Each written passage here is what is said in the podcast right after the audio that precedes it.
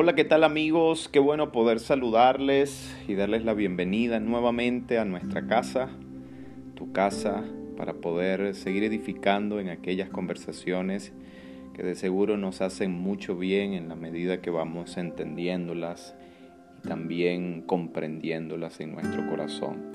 Hemos querido abordar el tema de la madurez y continuarlo porque los pensamientos acerca de esto a veces son mezclados. A veces la madurez es vista solamente desde el punto externo, desde una mirada de los efectos de la edad contemporánea, de la responsabilidad que algunas personas toman solamente cuando ya envejecieron, dicho de esa manera sin ningún tipo de ofensa, sino que tiene que ver con eh, las personas que van ya migrando de la edad de los 40, 50, 60 años. Sin embargo, ese es un hecho contradictorio porque la vida ha mostrado, los estudios también lo han señalado y por supuesto la escritura también lo ha sentenciado, de que la edad biológica nunca es garantía de que uno ha madurado. Si tú te das cuenta, hay personas que nos encontramos en el camino que ya han avanzado un gran trecho de su tiempo de vida y ni siquiera dan muestras de que han madurado. También nos podemos encontrar con personas un poco más jóvenes, con personas un poco de menor edad, y se da muestra de que sus vidas, sea por el aprendizaje, sea por la exactitud de entender los pensamientos de Dios o por disponerse a un ámbito de mentoría, ellos han logrado ir madurando progresivamente. Entonces yo no puedo, junto contigo y con todos mis amigos que nos escuchan, no podemos aseverar que la madurez viene como garantía de los años que han pasado.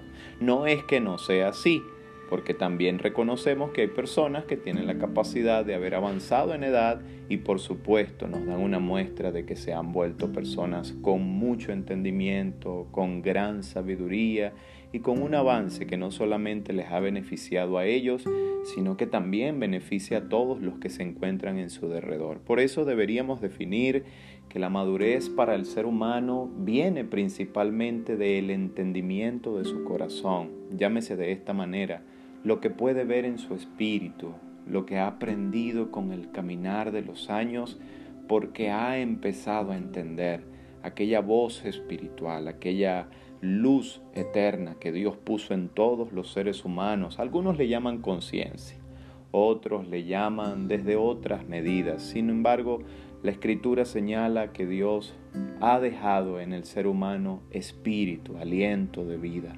Y ese aliento de vida es la forma más educativa para nosotros empezar a madurar, para tener conciencia de lo que Dios puede y quiere hacer con nosotros desde temprana edad.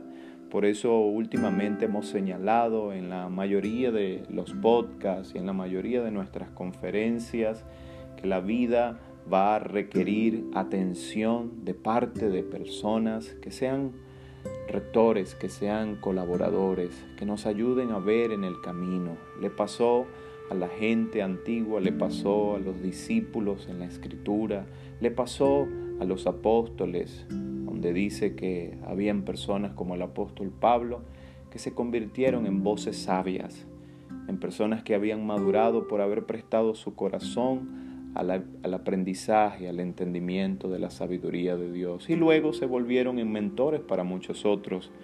Nosotros hemos ido avanzando en la medida que nuestros mentores se han venido dando en salud, en beneficio, en enseñanza para todo nuestro entendimiento. Qué bueno que podamos en esta hora, querido amigo, querida amiga que oyes, tener conciencia de que una de las porciones de nuestra madurez tiene que ver mucho con las personas sabias con las que estamos prestando atención. En primer lugar, la sabiduría de Dios, la palabra de su espíritu que te da la capacidad de aprender. En segundo lugar, las personas sabias que se han vuelto mentores de vida, que se han vuelto personas que nos ayudan a mejorar en el camino, que ya cometieron errores. Vaya qué beneficio que nosotros no podamos caer en los mismos errores que ellos cayeron solamente por prestar atención, solamente por seguir un consejo y ponerlo en práctica. Y por supuesto, el que tengamos la capacidad de ir aprendiendo de todos los pasos que vamos dando. A eso se le llama la experiencia, lo cual no es, por decirlo de esta forma, no es una gran maestra, pero sí tiene que ver con una enseñanza que de seguro nos deja en el camino. Hay personas que han visto la materia muchas veces y porque yo vea una materia, por decirlo de esa forma, o una asignatura, no significa que la haya probado. A veces salimos corriendo de un lugar geográfico para poder huir de esa materia y nos damos cuenta que no se trataba de geografía, que se trata es de nuestro corazón a fin de que maduremos, porque Dios garantiza que con tu madurez no solamente está beneficiando tu vida o tu familia, es que también se están beneficiando las naciones y las generaciones a donde tú participas. Te ha hablado Angel Bergames, queriendo compartir con ustedes y agradeciéndoles por estar presente. En una próxima sesión continuamos con la madurez. Chao, chao.